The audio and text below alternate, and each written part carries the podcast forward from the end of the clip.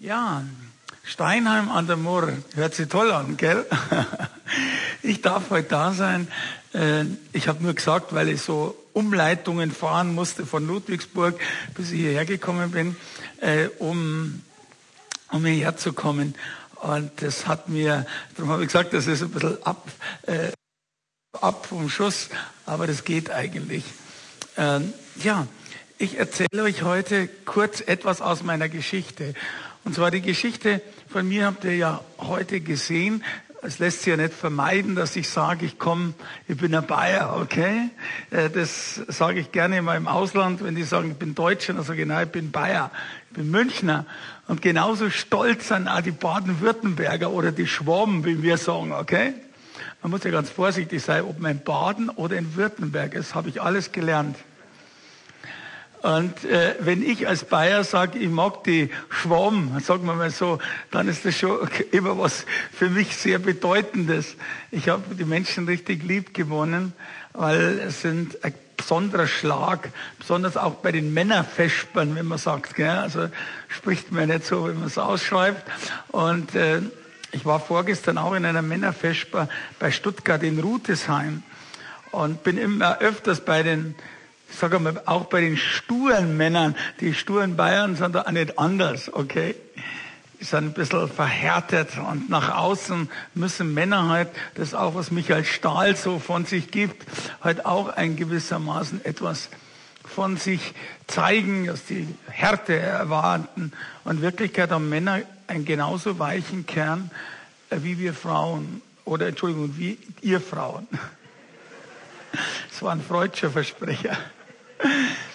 Ja, aber es ist, äh, zumindest höre ich, dass ihr wach seid, hört. Äh, ja, meine Geschichte, die begann eigentlich ganz normal. Und zwar, sie begann normal, wie viele Menschen in einem gutbürgerlichen Elternhaus aufwachsen. So ist auch der Josef Müller aufgewachsen in Fürstenfeldbruck bei München. Das ist zwischen Augsburg und München. Äh, in der Mitte und ähm, ja, und mein Vater, das geht schon mal gut los, der war Kriminalkommissar. Das ist eine gute Voraussetzung, wenn man später mal ins Gefängnis kommt. Der arme Papa. Und meine Mama, die war OP-Schwester, Operationsschwester. Und ich bin ganz normal aufgewachsen dort, bis mein Vater mit 50 Jahren einen Herzinfarkt bekommen hat. Ich sage das immer vor den Leuten, ich wundere mich heute noch, wie man als Beamter einen Herzinfarkt bekommen kann. Sitzen jetzt so viele Beamte oder traut ihr euch nicht lachen? Also, okay, ist das eine Beamtenstadt? Nein, ich will jetzt niemand beleidigen oder irgendwie so. Ich wollte nur äh, da auf den Punkt raus. Nämlich äh, mit, damals äh, musste ich meinem Papa helfen, der hat sich dann selbstständig gemacht als Handelsvertreter.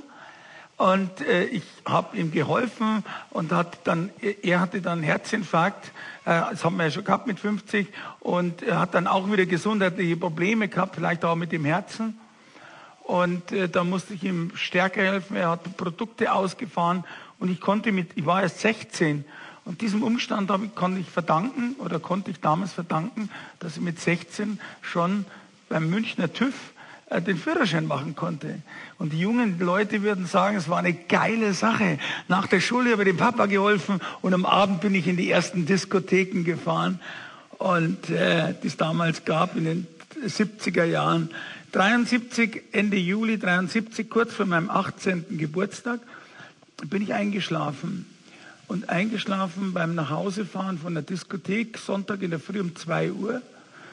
Und das Auto, wie gesagt, hat sich überschlagen, kam ab und äh, Müller äh, ins Krankenhaus. Ich bin froh, dass ich es überlebt hatte, hatte jeden Knochen gebrochen und kam dann mit einem Hubschrauber in ein Spezialkrankenhaus, Orthopädische Universitätsklinik Heidelberg-Schlierbach. Und dort hab, war ich ein halbes Jahr lang. Und äh, weißt du, wenn du mit 17 Jahren, mit 17, im Alter von 17, plötzlich heißt, ich kann mich noch erinnern, der Professor hat zu mir gesagt, Herr Müller, Sie hatten einen Autounfall, Sie werden, haben eine Rückenmarksverletzung, eine Querschnittlähmung und werden den Rest Ihres Lebens im, Rollstuhl verbringen. Wünsche einen schönen Tag, auf Wiedersehen. Da hast du ein kleines Problem oder ein großes. Du fällst in ein Loch rein. Plötzlich, plötzlich ist das Leben wie ausgehängt. Ein Zug fährt und du bist abgekoppelt und rollst aus in die, Entschuldigung, in die Krüppelabteilung so irgendwie. Man kann mit dir nichts mehr anfangen. Das wissen wir alle. Wenn wir nicht mehr so ganz dienlich sind im Arbeitsprozess oder wenn wir mal krank sind oder jemand hat Krebs oder irgendetwas, dann wird es immer schwierig. Schwierig mit den Menschen um dich herum, schwierig auch mit den Chefs oder mit den Leuten, die, die äh, wo du in Brot bist oder wo du arbeitest. Wenn du nicht mehr dienlich bist oder gar nicht dienlich bist, dann ist das schon ein Problem. Du kannst dann zwei Dinge machen. Das erste ist, du fällst in diesem Loch und bleibst da drinnen und lässt dich da mitbejammern. Die anderen Leute machen auch mit, oh, der Arme und so. Man fühlt sich dann auch richtig arm, okay? Oder du sagst, so wie ich, jetzt erst recht. Was kann, mich, was kann mir das eigentlich passieren? Was ist denn überhaupt passiert? Ich sitze im Rollstuhl, okay, gut. Deswegen ist mein Denken noch in Ordnung. Ich kenne Menschen, die sind depressiv. Wenn man mit, einer, mit einem chronisch depressiven oder manisch depressiven oder wie auch immer nur mit einem kurzfristig depressiven zu tun hatte oder selber mal der weiß, dass da äh, das mehr ist als äh, manch anderes Ding. Da sieht der Tag, da kann es scheinen draußen, die Sonne, so wie heute, da sieht der Tag ganz anders aus. Und bei mir war ja die Denke in Ordnung. Und ich habe gesagt, jetzt erst recht und bin vorweggegangen. Habe dann meinen Steuerberater gemacht, hatte ein Büro nach dem anderen eröffnet und äh, wurde erfolgreich. Ähm, warum das frage ich mich selber heute, wo ich über 60 bin. Warum war ich so aggressiv, bewusst erfolgreich? Ich hätte ja, man, ich hätte ja schon mit als Steuerberater jetzt mehr gelangt, mit mehr Büros und 50 Mitarbeitern. Aber hallo, wenn er nicht gestorben ist, dann wird er heute noch die Menschen beraten in der Steuer. Aber ich glaube, es kommt ein Punkt dazu. Mein Vater war der Punkt eigentlich. Ich wollte meinem Vater immer beweisen, dass ich gut bin, dass ich der Beste bin, weil mein Vater war Kriegsgeneration. Ich sage hier nichts Schlechtes über meinen Vater. Ich habe den besten Vater der Welt für mich gesehen. Aber er war ein sehr harter Mann. Er hat mich nie umarmt und hat mir nie gesagt, dass er mich lieb hat. Das konnte er nicht. Er wurde, das habe ich erst mit, er 95 war, er ist mit 97 gestorben vor fünf Jahren. In meinen Armen könnte man fast sagen. Aber hat sein Sohn eigentlich nie ein bisschen Liebe gegeben. Gar nichts eigentlich. Das, das, das konnte er nicht. Und ich hatte es falsch verstanden. Ich denke, Liebe ist Umarmung. Liebe ist zu einem zu sagen, ich habe dich lieb. Liebe ist, dass man das spürt. Liebe zwischen Mann und Frau und vielleicht Liebe zwischen Mutter und Kind. Meine Mutter war das Gegenteil. Die hat mich dauernd umarmt und hat gesagt, hey, mein Kleiner. Und der Kleine ist größer geworden. Und also die hat mir alles gegeben an Liebe. Und das trifft sich in meinem Herzen.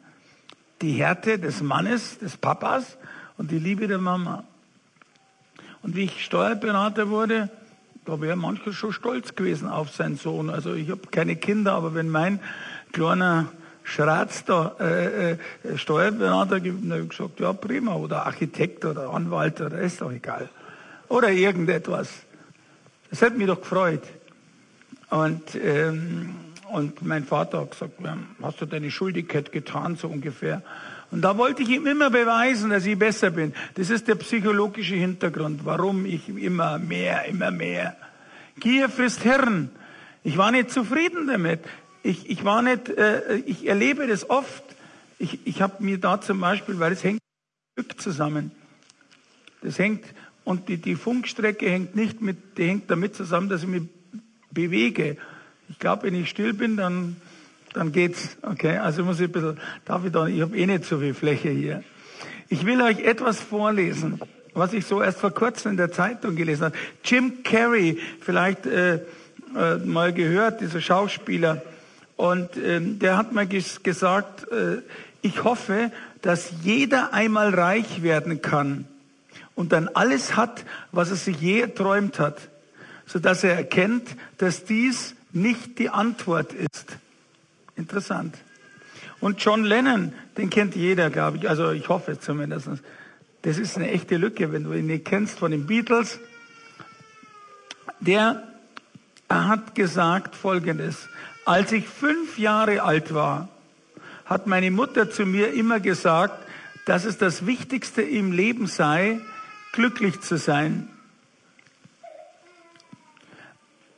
Als ich in die Schule kam, baten sie mich aufzuschreiben, was ich später einmal werden möchte. Und ich schrieb auf, glücklich. Sie sagten zu mir, ich hätte die Frage nicht richtig verstanden. Und ich antwortete ihnen, dass sie das Leben nicht richtig verstanden hätten. Psalm 73 heißt es, Gott zu, Gott nah zu sein ist mein Glück. Gott nah zu sein ist mein Glück. Ich hätte mit diesem Vers nichts anfangen können. Was heißt Gott nah zu sein? Ich war katholisch, bin übrigens heute noch, und äh, ich bin am Sonntag in die Kirche gegangen, weil es mir von meinen Eltern so beigebracht worden ist. Aber Gott nah zu sein, was heißt nah zu sein? In der Kirche zu sein oder, oder, ich konnte das nicht definieren. Heute weiß ich, was heißt Gott nah zu sein. Wie ich alles hatte, Millionen, ich war Konsul, ich war Botschafter in Monte Carlo, war befreundet mit Prinz Charles, hatte so ich bin heute nicht stolz drauf. Nicht auf die Freundschaft mit Prinz Charles, sondern ich hatte so viel Geld, dass ich mir so, ich bin Autoliebhaber, so flache italienische Autos gekauft habe, dass mein Rollstuhl gar nicht mehr reingepasst hat. Da musste ein Auto nachfahren und mir einen Rollstuhl bringen, damit ich überhaupt aussteigen kann. Dekadent. Aber Josef musste das haben. Gier frisst Hirn. Wer kauft sich ein Auto, wo er gar nicht ein- oder aus, wo er gar nicht aussteigen kann eigentlich? Egal, wie auch immer. Eine Show in diesem Leben zu zeigen, besser zu sein wie andere, mehr zu erleben und dafür vielleicht die Familie aufzugeben. Papa kommt spät nach Hause, warum spielt er nicht mit mir? Warum geht er nicht auf den Bolzplatz? Warum fährt er nicht mit mir Kanu? Warum schießt er nicht mit mir auf eine Scheibe? Oder, oder, oder. Kinder wissen das, wie er abgeht. Hören wir öfters mal auf Kinder, auf unsere Kinder, auf die Bedürfnisse. Das, was du hier versäumst, das kannst du später nimmer gut machen. Weil Kinder brauchen einen Papa. Kinder brauchen einen Vater, der da ist. Mein Vater war auch da. Er war in anderer Weise da. Natürlich könnte man sagen, Moment, äh, so vielleicht nicht, aber als mein Vater starb mit 97 und ich damals aus dem Gefängnis kam, ich hatte nichts mehr. Mein T-Shirt hat man noch gehört. Ich hatte kein Auto, obwohl mir einer eins geschenkt hat, also nicht von mir selber. Ich hatte kein Zuhause. Ich war angewiesen auf Hartz IV. Der Müller, der alles hatte, der Oberprotz, der Angeber, der Besserwisser vielleicht, der, ja, Geld, muss ich ehrlich sagen, Geld hat mich sehr verändert. Aber trotzdem, ich lebe noch. Und ich glaube, das ist wichtig, dass wir das immer wieder sagen. Wir leben noch. Wir haben alles in der Hand. Wir können heute uns ändern. Ich, wie ich damals im, im Krankenhaus war und, und gesehen habe, ich sitze im Rollstuhl, nichts geht mehr, habe ich ein Buch in die Hand bekommen. Und zwar, manche kennen das noch, das war so ein Bestseller damals. Sorge dich nicht, lebe von Dale Carnegie. Und da steht drin, die Vergangenheit kannst du nicht ändern. Ich habe noch niemand getroffen, der die Vergangenheit ändern können. Die Zukunft, die wollen wir gut bestimmen, okay? Aber die können wir auch nicht ganz so ähm, richtig bestimmen. Ich muss morgen übrigens um halb zehn zum Zahnarzt eine äh, schmerzhafte Wurzeloperation. Das ist meine Zukunft, okay? Ich hoffe, dass es gut ausgeht. Aber, aber, ja, ich sage mal so, ich meine, das ist jetzt nicht gerade, ich bin jetzt nicht ein Zahnarzt äh, Schmerzjunkie, okay, wenn sowas geben sollte. Aber weißt du, hier und heute zu leben, ich glaube, das ist Gnade. Genießen wir es, Heute ist ja schönes Wetter draußen. Wir hatten einen tollen Kaffee, äh, äh, schöner Sonntag. Genießen wir heute. Hören Sie sich heute, was der Josef Müller aus seinem Leben euch für eine Botschaft bringt und Ihnen oder euch mitteilt, vielleicht etwas aus dem Leben, was man vielleicht selber nicht erlebt hat oder wo man die Ansätze kennt dazu. Genießen Sie das hier und jetzt und nicht nur heute, sondern auch morgen und übermorgen. Manche leben, Menschen leben so in der Vergangenheit, dass sie gar keine Zeit mehr haben für heute. Ich freue mich, heute sind zwei Freunde ganz unerwartet. Olli Botches, ich komme ja noch drauf, und sein Freund Yogi aus der Nähe von Karlsruhe, gell, hierher gefahren. Um, und die waren schon oft bei, die, die kommen jetzt nicht, weil sie über eine Botschaft von mir hören wollen, sondern sie kennen mich, das sind Freunde. Und darüber freue ich mich. Und ihr seid da. Ich kenne euch nicht, aber ich freue mich. Ich hatte ein paar nette Gespräche draußen. Das ist eine Gemeinde, das könnte meine sein. Also ein Kompliment zu eurem Diakon, Kompliment zu euch. Äh, das sage ich nicht oft, dass ich sowas sage. Also ich komme viel rum. Aber das muss ich sagen. Ich fühle mich hier fast, sagen wir fast wie zu Hause, wenn es nicht so weit weg wäre, wo ich wohne. Aber auf den Punkt zu kommen, leben wir im Hier und Jetzt und heute. Ich, wie war meine Geschichte jetzt ausführlich zu erzählen, das wäre einfach zu viel. Das würde in den Rahmen ziemlich sprengen. Aber ich bin rauf die Karriereleiter. Ich habe jemanden kennengelernt, der hatte viel Geld in Amerika, einen Mann namens Bruce, der erzählt hat, er würde seine Erbschaft gerne in Deutschland anlegen und ich habe ihm geholfen. Er wusste nicht, wie er die Erbschaft nach Deutschland rüberbringt, hat mir erzählt, dass es aus einem Spielcasino ist und deswegen ist es im Bar zur Verfügung. Ich habe mich dann erkundigt beim amerikanischen äh, Konsulat in München und beim deutschen Zoll, ob ich Gelder aus Bargeld aus Amerika ausführen darf, ohne es anzumelden und hier einführen darf. Fragen beispielsweise, ist es schon verzollt, ist versteuert oder wo kommt das Geld her? Ich sollte es nur anlegen. Und ich durfte das damals. Und darum bin ich eben mit ein paar Koffer rüber und habe das Geld hier rüber geholt. Insgesamt waren es 40 Koffer. Ich bin zehnmal geflogen und in vier Koffern jeweils. Und ich habe gemerkt, ich bin für so etwas vollkommen ungeeignet. Ich habe geschwitzt vom ersten Moment bis zum letzten. Vier, eine Million passt in einen Koffer. Ich wusste das nicht einmal. Aber wenn du mit vier Millionen, Koffer vier Millionen im Koffer unterwegs bist, so wie du mit deiner Wäsche vielleicht, da brauche ich nicht einen Film anschauen. Dass ich weiß, in Amerika werden wegen wesentlich weniger äh, Geld Menschen umgebracht, okay? Und dann ein Rollstuhlfahrer, den wirft man um und läuft davon mit dem Geld. Hm. Nichts ist passiert. Vielleicht hatte ich einen Schutzengel, könnte man sagen. Ich habe nichts Kriminelles begangen, aber das Geld war auf dem Konto und du kannst dir das vorstellen, 40 Millionen auf dem Girokonto, wie der Kontoauszug ausschaut. Viele Nullen waren da drauf, aber nicht auf der falschen Seite, sondern dahinter, hinten waren die Nullen. Wow. In der Bank haben sie dreimal mir einen Kaffee angeboten. Früher hat mir kein Mensch in meiner Bank einen Kaffee angeboten als Steuerberater. Hast du was, bist du was? Und wenn du das erfährst, das wissen wir alle, okay, ich erzähle dir nichts Neues. Kleider machen Leute oder, oder irgendwas oder Autos oder wie auch immer auch schon in der Bibel steht. Wenn ein Großer kommt und ein Kleiner und du bildest dem Großen den vordersten Platz an. Ich habe halt nichts mehr am vordersten Platz. Danke für den Platz hier. Aber, aber um das geht's glaube ich nicht. Es geht nicht immer um das Geld. Ich hatte alles. Ich hatte mir, mir, hatte mir Autos gekauft, so verrückt, äh, viele Autos, sogar um Boote, Yachten, Flug, sogar ein kleines Flugzeug. Und, mein, und hatte Beziehungen überall, hatte einen Rang und Namen, Ehre, Luxus, High Society, Rockstars, Popstars, äh, ganz große Leute, ganz wichtige Leute, die sich wichtig vorkommen, dabei. Und, äh, aber jetzt kommt's. Mein Herz wurde nicht glücklich. Liebe Freunde, das kann's doch nicht sein. Wir wollen glücklich sein. Und ich hatte alles. Hans im Glück, jetzt heiße ich jetzt Josef, okay, aber muss das, das Märchen nochmal umgeschrieben werden.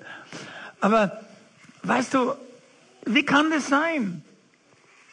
Wenn vielleicht jetzt, sagen Sie mal so, äh, äh, Olli oder wie auch immer, oder Motorradfahrer, einer, der kommt von den Newborn Bikers, also neugeborenen Bikers, aber da kommen wir ja noch kurz drauf, äh, wenn der auf seiner Maschine sitzt, ich hatte früher, bevor ich meinen Unfall hatte, so, hatte ja auch noch den Schein gemacht, also die mitbekommen, eigentlich, weiß gar nicht, aber geschenkt für Motorräder, dann habe ich mal eine Kawasaki, eine Kawa 1100 gehabt, das war so eine, so ein Röhrenteil. Und wenn du da fährst oder wenn du auf einer Harley fährst, das ist wirklich, oder manche, oder für Pferde, es ist Glück auf Erden, ist das Rücken der Pferde oder so ähnlich heißt es ja. Aber wenn du dann nicht glücklich bist, du fährst eine tolle Maschine, du fährst durchs äh, Land, Sonnenschein, du reitest auf dem Pferd oder, oder, oder sammelst Briefmarken, was weiß ich, keine Ahnung, was glücklich macht noch. Aber, und du bist nicht glücklich. Und ich hatte das ganze Geld der Welt, ich hatte alles. Und mein Herz war nicht glücklich. Was nützt es dann? Jesus sagt, was nützt es, wenn du die ganze Welt gewinnst und dein Herz dabei verlierst? Und so ist es mir passiert. Was nützt dir denn das Ganze? Ich kenne viele Menschen, also manche Menschen, die, jetzt, die in, in Höhe des Zenits sind, die bringen sich um, weil sie nichts mehr sehen, keinen Sinn mehr im Leben. Man nennt es dann äh, Drogen, Alkohol, Cocktail oder so ähnlich. Oder sie geben sich den Kick, so wie Michael Jackson am Propofol. Immer mehr, immer mehr versuchen. Und dann bleibt das Herz stehen. Und aus. Und dann nützt er dein ganzes Geld nichts mehr. Ich bin neben der Witwe von, also ich bin neben einer Dame gesessen von der Lufthansa von Berlin nach München. Es war eine ältere, sehr elegante Dame und die hat sich einen Wodka nach dem anderen reingeschüttet. Und ich musste jetzt zu der schon was sagen, weil ich daneben war. Und die hat sich regelrecht äh, gewaltig betrunken. Und dann sage ich, warum denn? Da sagt sie, mein Mann ist gerade beerdigt worden. Ich komme gerade vor der Beerdigung in Berlin. Haben wir gesagt, deswegen muss man sich doch nicht zuschütten. Und sie hat mir gesagt, dass sie die Julia von Siemens sei. Und ihr Mann sei gerade beerdigt worden. Und sie hat gesagt, ihr Mann hatte Krebs und sie sind in alle Krebskliniken der Welt gefahren. Das konnte sich ja leisten, geflogen. Trotzdem musste er sterben.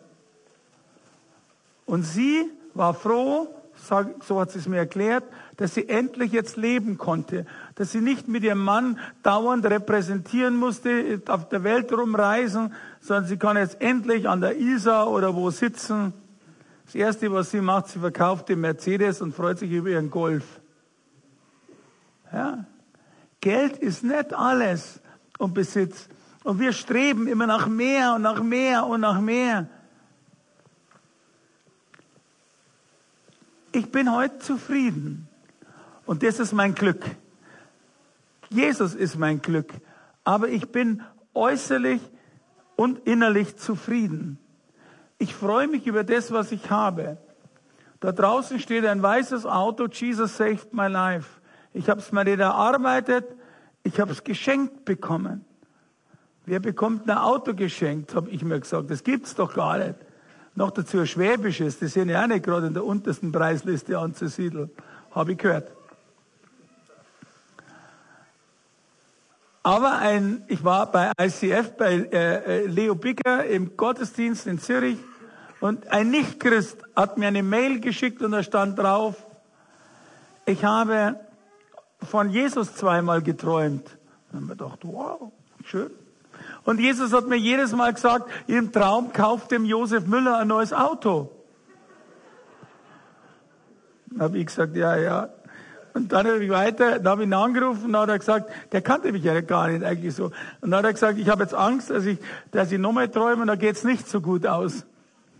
Das war ein reicher Milliardär mit Ölquellen in Alabama. Heute sind wir Freunde, er heißt Jürgen und lebt heute auch nicht mehr in der Schweiz, sondern in Kitzbühel. Naja. Die Schweizer sind halt ganz, äh, ja, also ich sag's mal so, ein früherer Raucher, das sind heute die militantesten Nichtraucher, okay? Ich habe nie geraucht, ich kann das nicht sagen. Aber ich weiß es nur. Und so sind halt da die Schweizer. Sie wollen eine weiße Weste haben und da passt keiner rein, der irgendwo seinen Wohnsitz außerhalb hat. Egal. Und so kam ich zu den Dingen. Und in Matthäus 6,33 steht, kümmere dich um mein Reich und alles andere wird dir zugegeben. Da habe ich gesagt, das kann gar nicht sein. Aber es ist tatsächlich so. Ich aus dem Gefängnis rauskam, mir fehlte nichts. Vielleicht musste ich Hartz IV kennenlernen. Das war ganz interessant. Weil ich habe eins gemerkt, mit Hartz IV darfst du nämlich an die sogenannte Tafel. Sie wissen, was das ist, also abgelaufen oder fast abgelaufene Dinge. Ich war froh, dass die Tafel eigentlich gab. Da darfst einfach gar nicht hin, wenn du nicht einer der Ärmsten bist. Du musst dort wirklich das verbrieft haben. Aber ich habe eins festgestellt, irgendwie mit dem weinenden, aber auch mit dem schmunzelnden Auge. Dort unten wird genauso gezogen und geschoben und geschubst wie ganz oben. Das ist kein Unterschied. Sieh, ich als Single, ich habe gar keinen Joghurt bekommen, okay? Weil Joghurt ist für die Familien, hat man mir erklärt. Da bin ich zu Aldi gefahren und habe mir so ein Stellage oder so ein, so ein, so ein Ding Joghurt gekauft, damit mein Selbstbewusstsein nicht zu sehr leidet drunter. Joghurt 35 Cent, glaube ich, pro so ein, so ein Naturjoghurt. Also ja. Ich habe gelernt daraus und die Zufriedenheit. Und jetzt will ich das erste Ding. Ich muss ja, ich möchte ja schon heute ein paar Sachen nicht nur aus meinem Leben erzählen, sondern möchte euch oder Ihnen etwas weitergeben.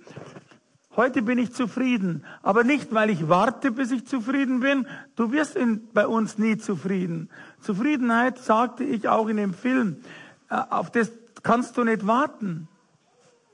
Es gibt immer wieder etwas, was du mehr brauchst. Auch bei den Bikern. Neue Maschine vielleicht. Oder bei den Handybesitzern. Da gibt es wieder was Neues. Und, und, und es kann vielleicht bei der Kamera mehr. Ich merke keinen Unterschied, aber schon allein zu wissen. Viele Kinder wollen das und das und das. Und bringt's was? Nur weil es der andere hat? Ich habe eine Entscheidung getroffen, nachdem mir bewusst geworden ist, wir leben so im Überfluss. Wir haben drei Joghurtsorten im Supermarkt und dann gehen wir in den Supermarkt und kaufen unsere Lieblingssorte. Maracuja, schwarze äh, Johannisbeere, äh, Erdbeer, äh, irgendwas geschmeckt, ist gerade aus. Für, für manchen ist der Tag versaut. Ja, ist es doch so jammern im großen Überfluss. Und ich habe gesagt, alles, ich habe mir von meinem Papa ein Dach über den Kopf, ob gemietet oder geschenkt, also ist doch egal, du hast ein Dach über den Kopf, du lebst. Dir geht's einigermaßen gut. Mein Herz ist auch stehen geblieben am 17. August diesen Jahres, ist aber eine andere Geschichte.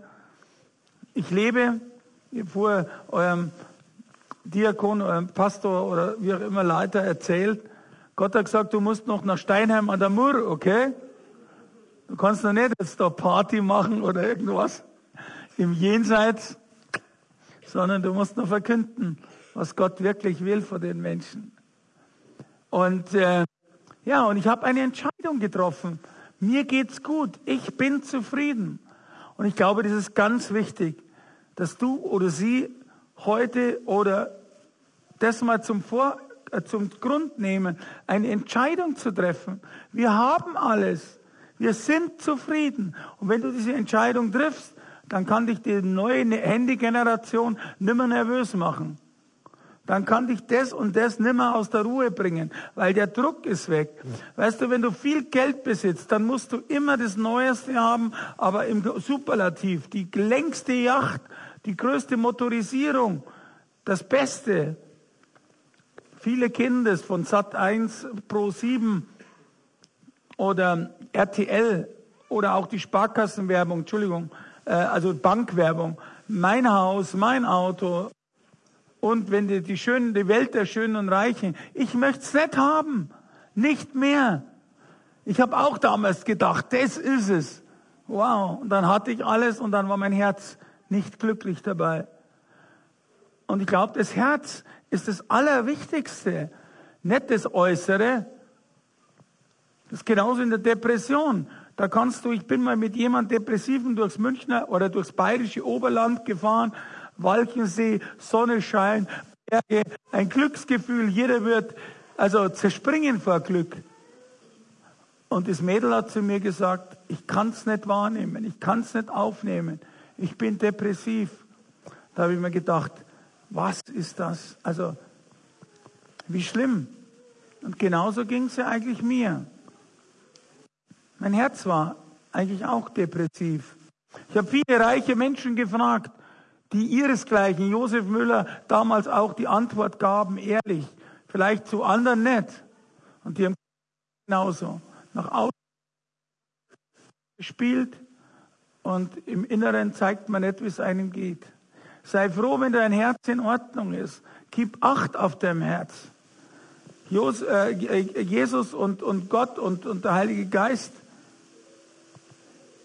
Aus dem Herzen entspringt vieles. Und hauptsächlich entspringt, so sagt man und so heißt es auch, die Liebe. Wenn du Menschen etwas zu vergeben hast, gib ihnen und schieb's nicht raus bis auf später mal. Auch wenn du nicht schuld bist, sprich zu den Menschen und mach Frieden. Wir brauchen in dieser Welt mehr Frieden. Du brauchst dir nicht aufregen, dass äh, äh, Supermächte und Trump und, und, und wie es alle heißen und Nordkorea und Südkorea, da kannst du nichts verändern, ich ja nicht. Aber in meiner Familie, unter meinen Freunden, da kann ich was verändern. Wenn du zu deinem Sohn zum Beispiel, wie ich das vorher gesagt habe, oder zu deiner Tochter, auch nicht gesagt hast, dass du sie lieb hast, dann muss ich dir ganz ehrlich sagen, fordere, fordere ich dich heute auf, ob Mutter oder Tochter, äh, Mutter oder Vater, ob vielleicht die Enkelkinder von den Omas, die können es nur eher sagen. Gelle?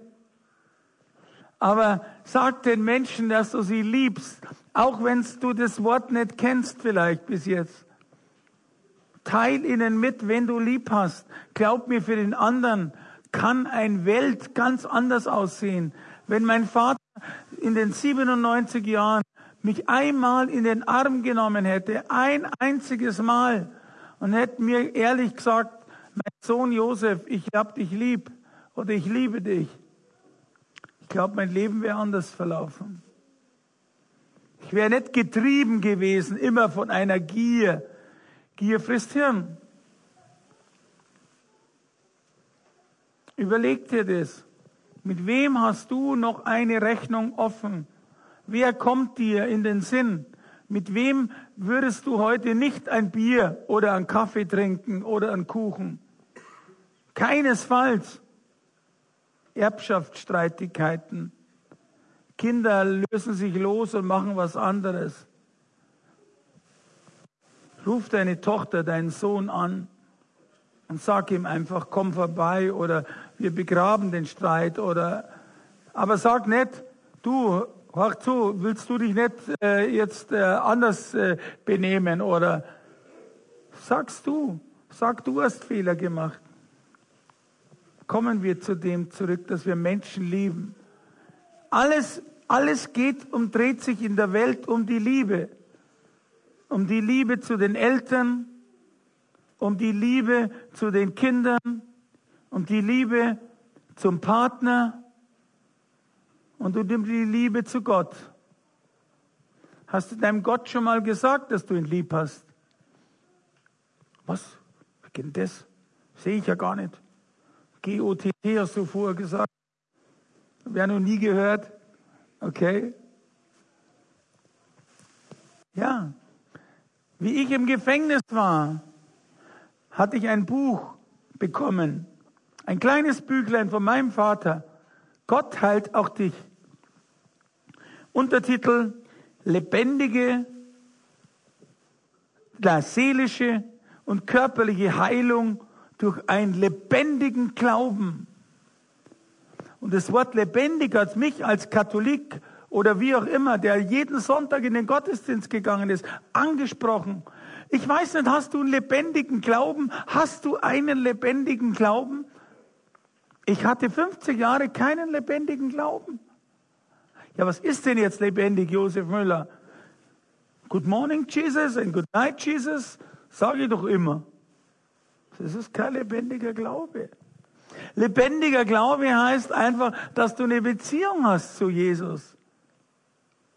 Und wenn du die heute noch nicht hast, und denkst dir immer, ja, ich weiß alles über Jesus, ich komme immer zu den Gottesdiensten, ich höre Predigten, ich höre Bibelstellen, ich lese vielleicht in der Bibel sogar, wenn ich eine habe, dann ist schon mal ein guter Anfang.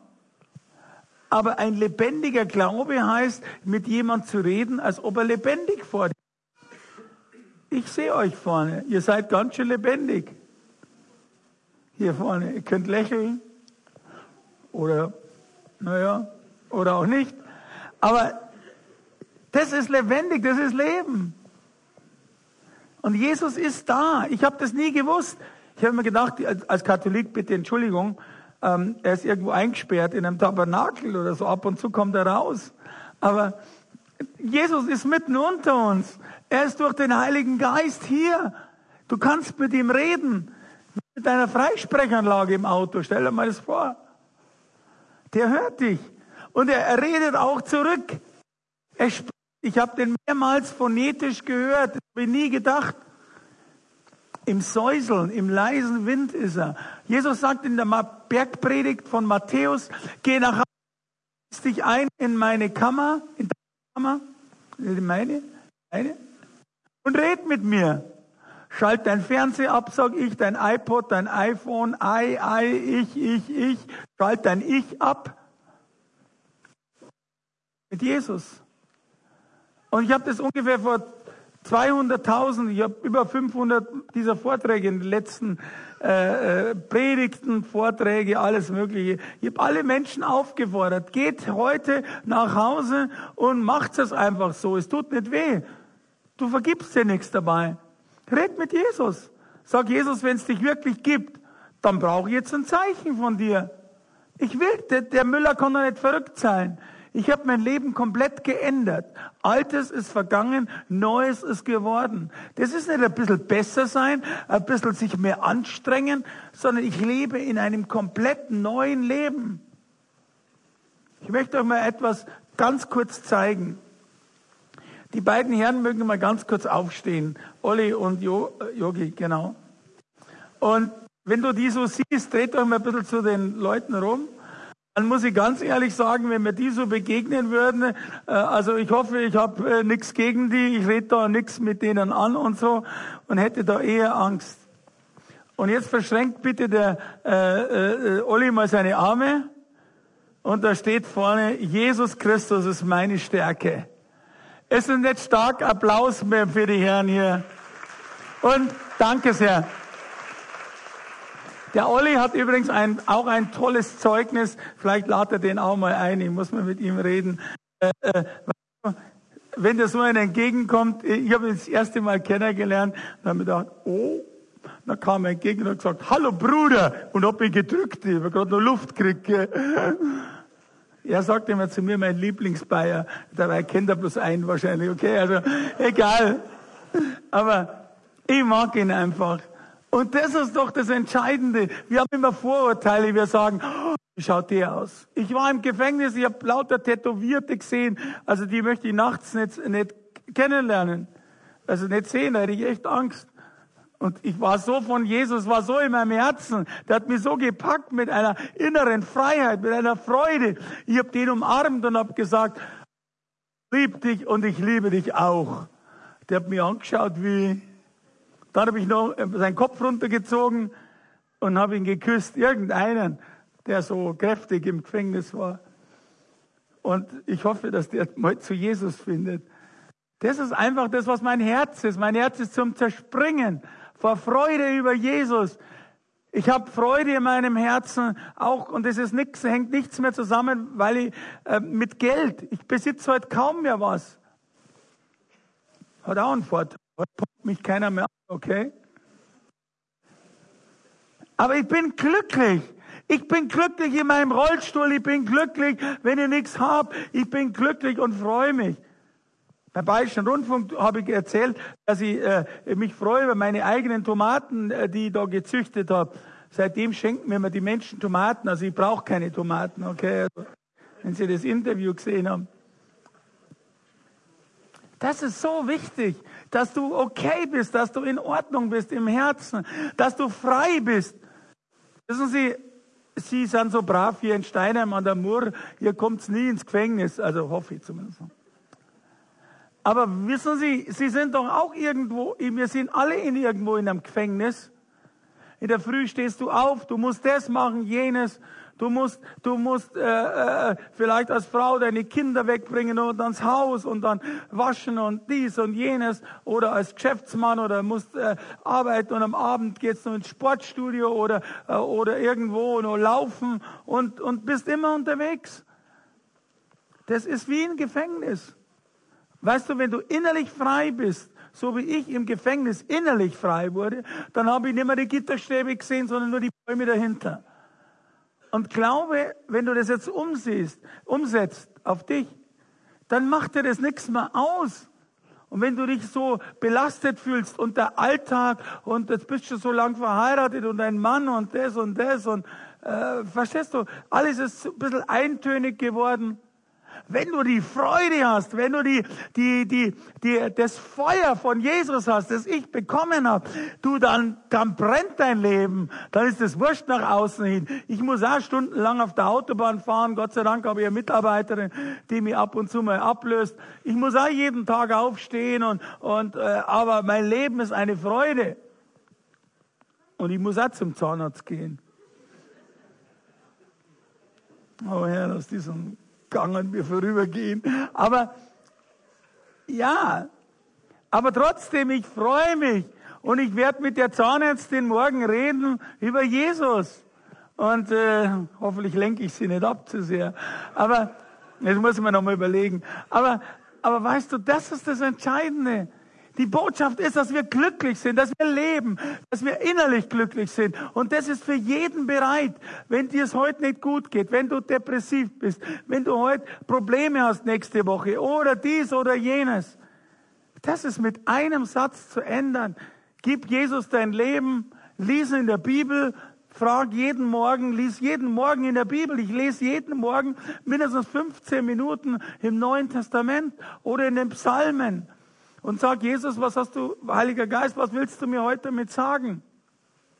Ich bitte, äh, ich, ich bereite meine Predigten nicht vor.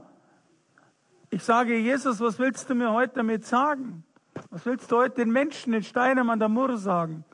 Das mit Vergeben und Verzeihen ist etwas, was ich hier jemandem sagen will. Hier gibt's Menschen, die haben noch nicht den Mut gehabt, auf jemand zuzugehen, auf einen Bruder, auf einen irgendjemand und um Verzeihung zu bitten.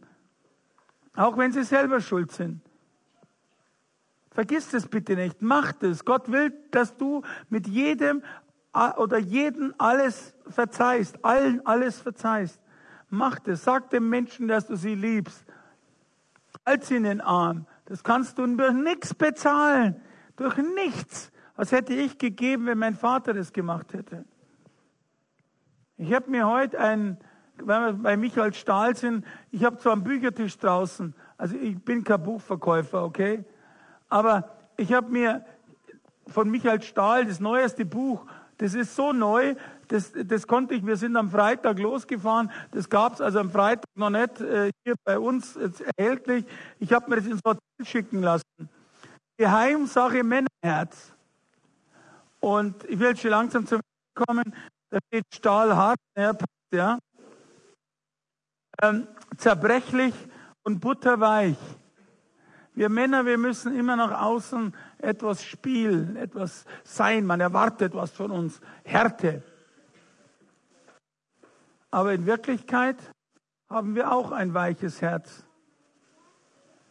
Und in Wirklichkeit würden wir auch gern mal vielleicht weinen.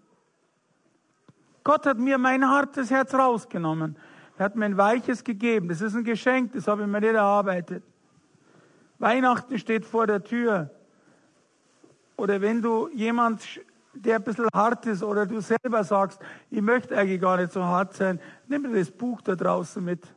Das ist was für, ich garantiere dir, dass selbst die härtesten Männer ein Tempotaschentuch nehmen. Wer mich als Stahl kennt, weiß, dass das nicht so einfach ist. Wie er spricht, das ist, das ist äh, ich, ich, ich könnte es gar nicht. Aber ich will, ich will zum Schluss kommen. Ich will sagen dir, die Freude im Herrn, so wie sie in Nehemia steht, ist meine Stärke. Freu dich an Jesus. Das ist kein Pflichtprogramm. Und wenn du hierher kommst und denkst, es ist ein Pflichtsonntagsprogramm, dann klär es erst einmal mit dir selber mit eine Verbindung zu Jesus, eine lebendige zu haben, hat mein Leben geändert, komplett geändert. Ich bin nicht mehr geldgeil, gierig, sondern zufrieden. Ich liebe Menschen, ich kann mit Menschen reden. Ich muss mich nicht mehr unter Stress setzen. Aber wenn ich manchmal vielleicht ein bisschen unter Stress komme, zum Beispiel im Autofahren. Ich habe gelernt, dass ich die Menschen, die früher, naja, ich möchte es sagen, mit Worten eher begraben habe, die segne ich heute. Segne die Autofahrer. Das ist ein gutes Ding, weil segnen und dumm daherreden, das passt nicht zusammen. Segne die Menschen. Und das ist, glaube ich, ganz wichtig. Ich freue mich, heute bei euch einen etwas ganz speziellen Gottesdienst Predigt geben zu dürfen. Crossline. Jesus ist für uns am Kreuz gestorben. Und das ist eigentlich die Hauptmessage. Und ich will dich jetzt am Schluss noch ermutigen, dass du mit dem Menschen redest. Dass du nicht nur sagst, Gott ist für mich, aber für, mein, für meine Nachbarin, die mir sowieso, äh, oder mein Nachbarn, der mich sowieso dauernd äh, stört eigentlich in meinem Leben, ist nichts gib diese Botschaft weiter. Wir haben so farbige ähm, Armbänder. Und den jungen Leuten, die können es mitnehmen. Die Eltern, die vielleicht ein paar Euro haben, wir müssen auch was zahlen. Spende, so wenn du nichts hast, dann nimmst du so mit, okay? Wir haben diese, diese Botschaft, Jesus saved my life, Jesus rettet mein Leben. Diese Button kannst du mitnehmen da draußen. Ich habe eine Stiftung gegründet, weil Jesus es wollte. Ich wollte keine Stiftung gründen. Weil wozu? Jesus hat gesagt, schau, es gibt Menschen, die kommen in einen Gottesdienst, denen kannst du was erzählen. Die kommen in eine Veranstaltung, denen kannst du deine Geschichte erzählen. Aber was ist mit Randgruppen? Was ist mit Obdachlosen? Was ist mit Situierten? Was ist mit Menschen? Wir gehen in ein paar Tage in die JVA Ulm. Die können gar nicht kommen. Was ist mit äh, äh, Unis oder Campusse. Was ist, was ist mit Obdachlosen, hatte ich schon gesagt, also mit Randgruppen einfach. Geht zu ihnen, Josef Müller. Dazu haben wir eine Stiftung gegründet, um auch die Kosten äh, einfach zu decken.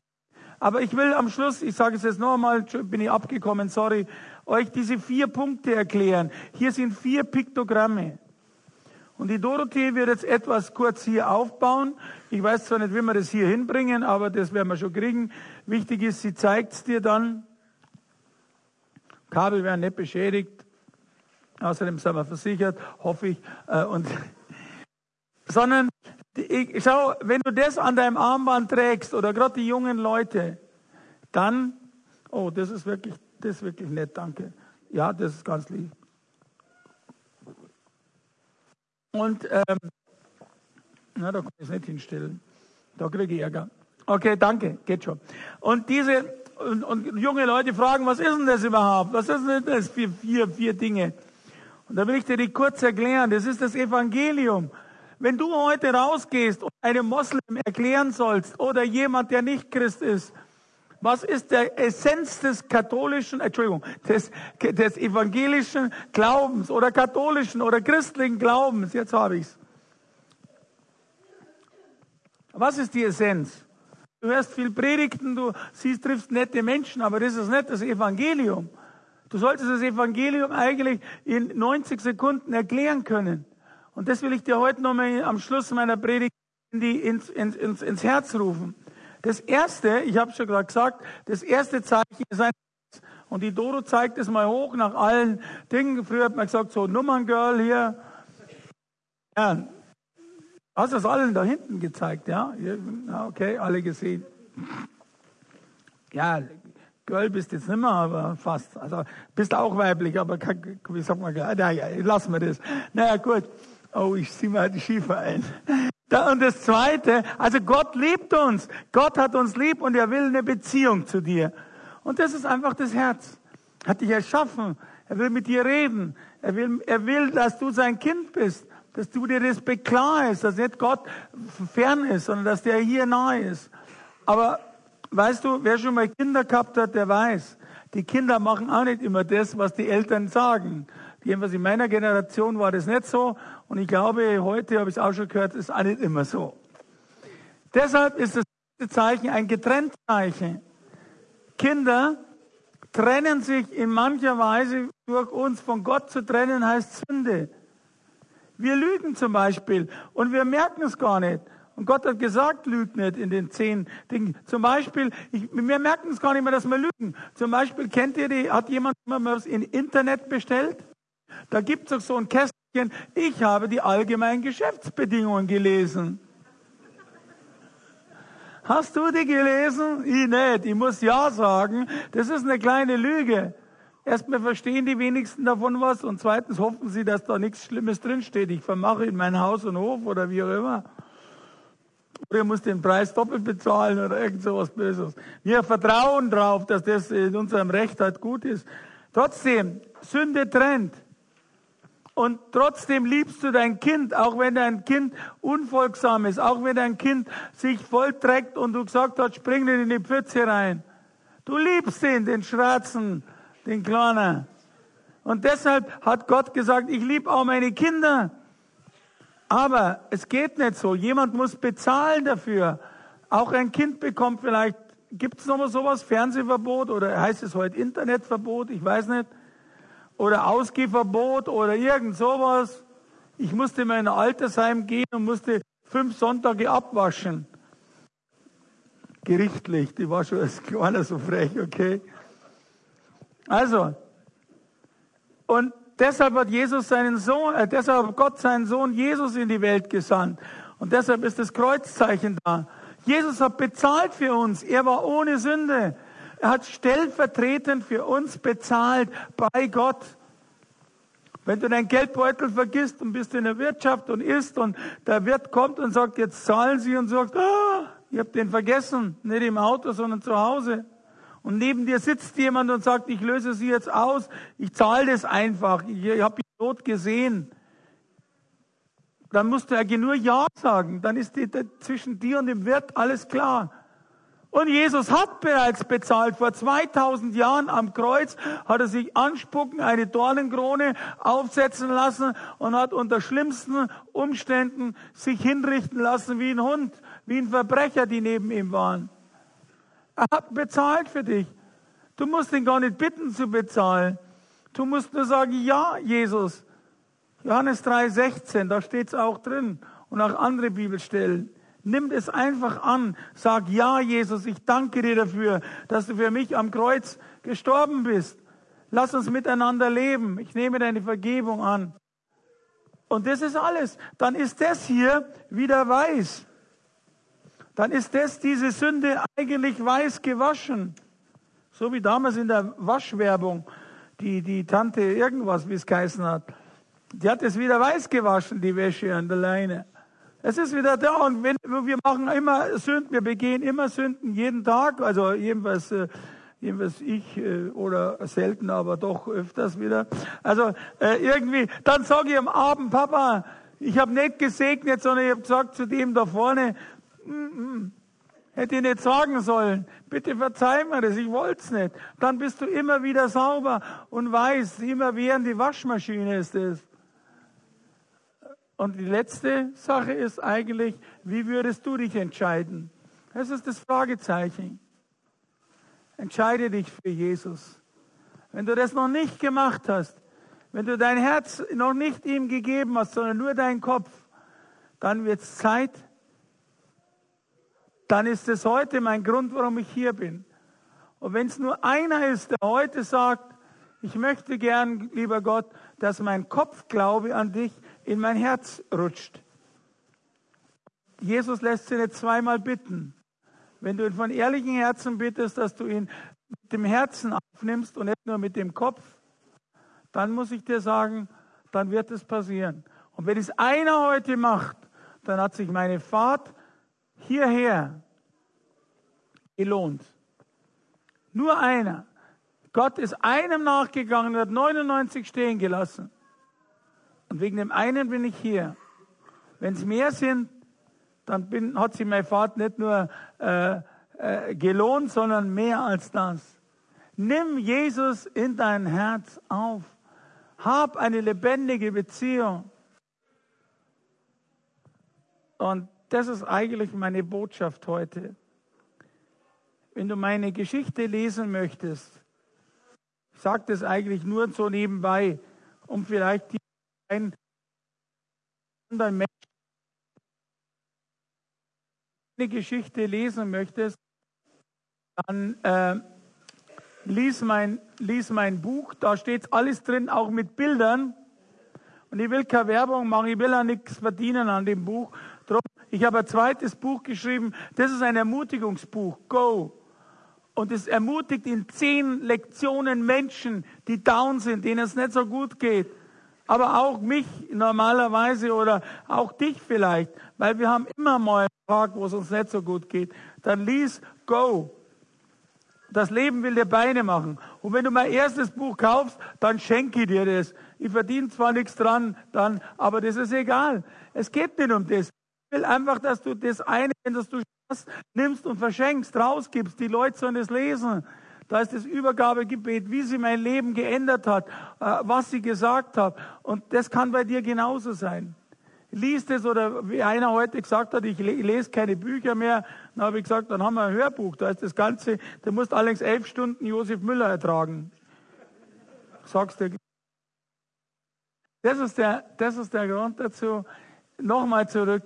Nimm Jesus auf in dein Leben und gib's weiter. Ich schenke dir am Schluss diese Million.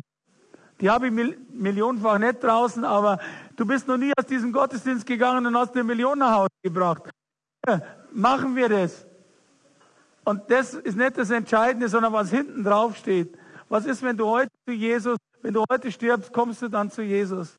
Mit dem Übergabegebet. Schenk diese Dinge weiter. Schenkst deinem Metzger, schenkst deinem Postboten, der ist dir dankbarer, wenn du sein, vielleicht, wenn du sein Leben retten kannst, als dass du ihm fünf Euro oder zwei Euro in die Hand drückst.